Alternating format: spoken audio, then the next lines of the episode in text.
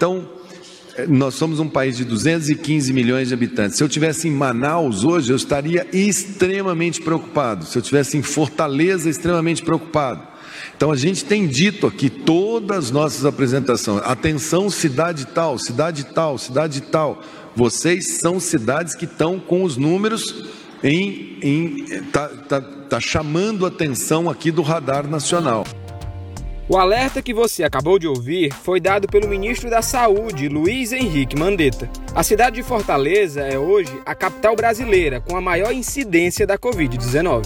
Eu sou o Diego Viana e esse é o Recorte em temporada especial sobre o combate ao novo coronavírus no Brasil e aqui no Ceará.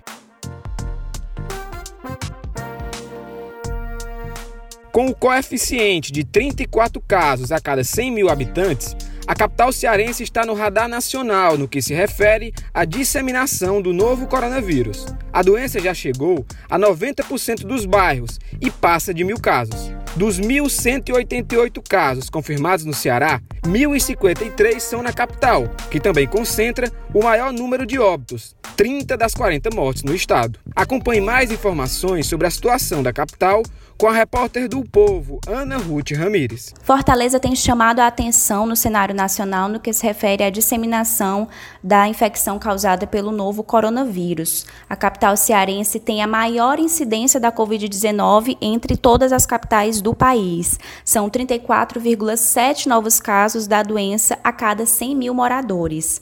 E a doença também já se disseminou nos diversos bairros. 90% dos bairros da capital já tem confirmações. E dos 1.291 casos confirmados até as duas horas desta quarta-feira, 1.130 são na capital. Dos 43 óbitos no estado, 31 deles são de pessoas que residiam aqui em Fortaleza.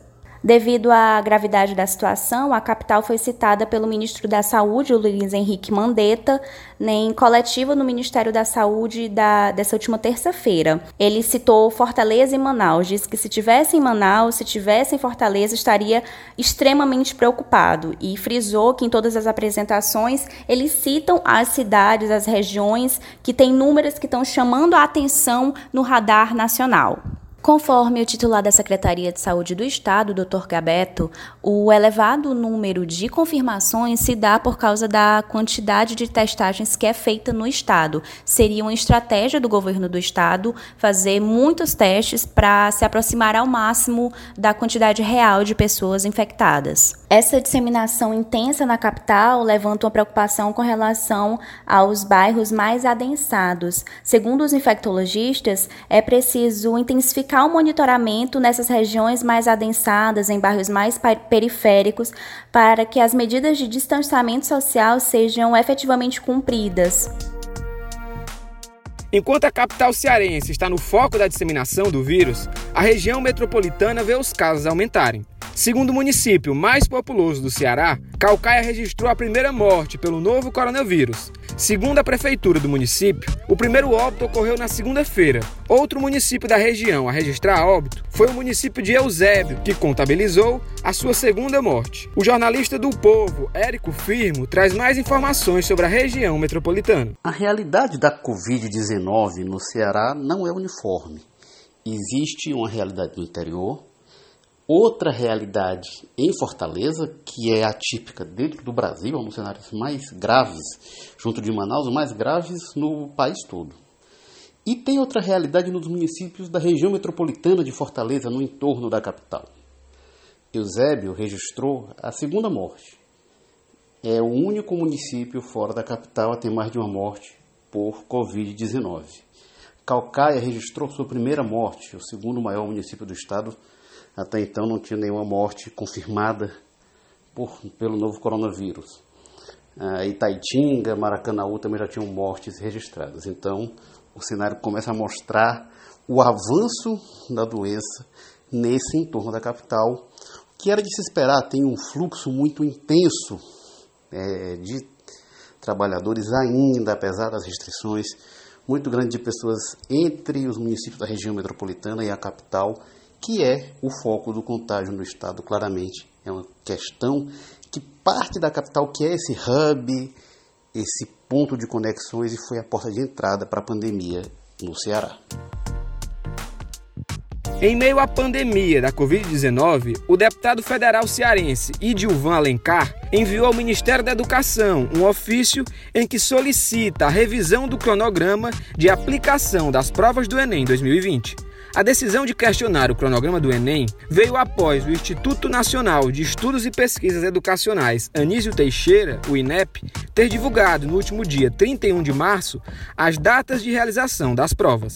Pelo calendário, as provas escritas serão realizadas nos dias 1 e 8 de novembro, enquanto as digitais devem ser realizadas nos dias 11 e 18 de outubro.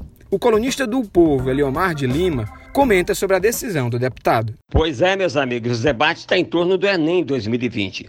Muitas pessoas, muitas famílias estão apreensivas com relação ao exame marcado para o final deste ano. É que tem gente pobre também que está estudando no Enem e não está tendo condição nem de estudar, até porque as escolas, os cursos estão todos fechados. Será que vai dar tempo para a pessoa se preparar mesmo para o Enem? Para aquele que está no interior do estado, do Ceará, no interior do Rincão, que está inscrito no Enem, se preparar mesmo? Dentro de um contexto onde nas capitais, as escolas grandes, mesmo paradas, estão oferecendo um serviço aí na online, internet para esse pessoal? Será que tem essa internet toda operando a favor dos alunos, todos de forma igualitária para o Enem? O deputado federal Edivan Alencar, que é cearense, está questionando isso com a ação popular. Ele foi secretário da Educação do Ceará. O Edivan conhece os rincões cearenses, conhece a questão da educação, não aqui, mas também no Brasil, ele é especialista.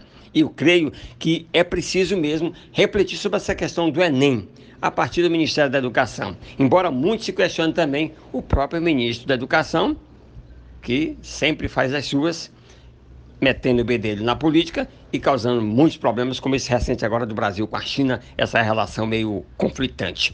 Vamos aguardar, vamos ver. Agora, qualquer forma, o Enem é para todos. Não pode ser Enem só para alguns e outros, digamos, os pobres, ficarem na calçada da universidade. Aí ninguém aguenta. E para encerrar mais esse episódio, a dica de hoje do recorte é o Footcast. Se você está com saudade de ver a bola rolar nesse período de quarentena, acompanhe o podcast. O último episódio traz uma série de dicas sobre filmes, séries e livros para você matar a saudade do futebol. Footcast, o podcast do torcedor cearense. O recorte de hoje fica por aqui e até a próxima.